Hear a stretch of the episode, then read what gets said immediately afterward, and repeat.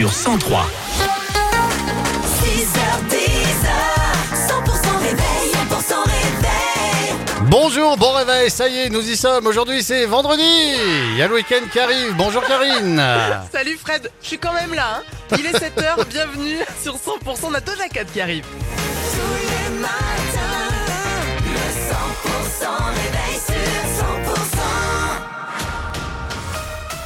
L'info de votre région, c'est avec Pauline Chalère. Bonjour Pauline. Bonjour Fred, bonjour à tous. J-1 avant l'ouverture du salon de l'agriculture à Paris dans un contexte toujours très tendu. Alors qu'une centaine d'agriculteurs sont attendus dès 10h ce matin dans les rues de Paris pour défiler parfois en tracteur. Dans la région, la 62 est toujours bloquée entre Agen et Montauban. Dans le Tarn-et-Garonne où une délégation de la FDSEA et des jeunes agriculteurs a fait une visite hier soir au Leclerc d'Aussonne à Montauban pour constater la provenance des produits. Dans le Gers, perturbations toujours entre Hoche et Gimont sur la RN 124. À Condon, les agriculteurs ont déversé hier soir pneus, paille et fumier aux quatre coins de la ville. La D930 a été fermée hier soir au niveau du pont des Carmes. Mais la RN 21 a rouvert en revanche à Milan. Et puis dans le Lot, des barrages filtrants et des opérations escargots sont prévues ce matin entre 9h30 et midi à Cahors, entre le rond-point Regour et le pont Valentré. Et à, l'occasion de l'ouverture du salon demain, Emmanuel Macron tiendra un grand débat avec l'ensemble des acteurs du monde agricole. Un débat qui devait se tenir à la base en présence du groupe Soulèvement de la Terre. Mais face au refus de la FDSEA, le chef de l'État a finalement annoncé que le débat se fera finalement sans le groupuscule. Une mère de famille a été condamnée par le tribunal d'Auch pour avoir poignardé son compagnon à deux reprises, des faits qui remontent à juillet 2021 à Pavie. L'homme avait été pris en charge gravement blessé à la gorge et au visage après une soirée alcoolisée où une dispute de couple a tourné au bain de sang. La prévenue a été condamnée à 5 ans de prison dont 3 avec sursis. Un nouvel incendie sur les hauteurs ariégeoises. Un important panache de fumée a recouvert le pays de Sabartès hier après-midi. Les pompiers sont rapidement intervenus sur place pour maîtriser les flammes.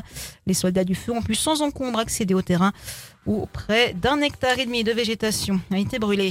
Rachida Dati était dans le Tarn-et-Garonne ce jeudi, plus précisément à l'abbaye de Beaulieu-en-Rouergue, un lieu qui abrite l'une des plus importantes collections d'art moderne ouvertes au public en France. La ministre de la Culture est venue pour annoncer une importante commande de vitraux contemporains pour l'abbatiale. Le coût près d'un million d'euros. Euh, Commande confiée à l'artiste Gérard euh, Trancandi avec l'atelier Verrier du Chemin. On écoute la ministre de la Culture. Je trouve que ça manque quand même euh, cette abbaye sans vitraux. Peut-être que vous, vous êtes habitués, mais quand on rentre, d'avoir comme ça euh, des vitraux sans vitraux, en fait des vitres, je trouve que ça manque. Donc en fait, heureusement que je suis venue.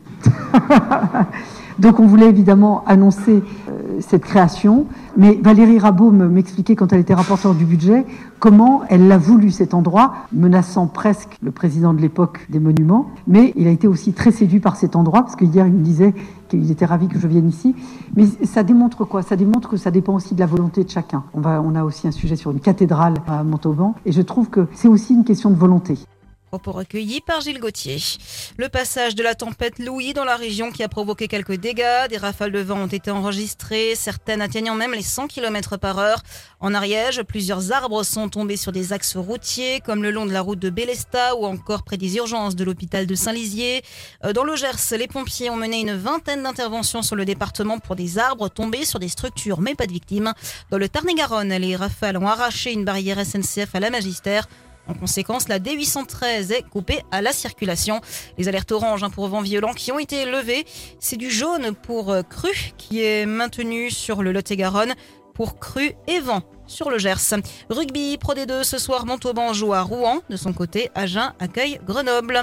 Et dans le reste de l'actualité, le verdict est attendu ce vendredi soir à la Cour d'assises spéciale de Paris à l'encontre des sept accusés jugés depuis fin janvier après les attentats de l'Aude à Carcassonne et Trèbes. C'était le 23 mars 2018. Entre 1 et 11 ans de prison ont été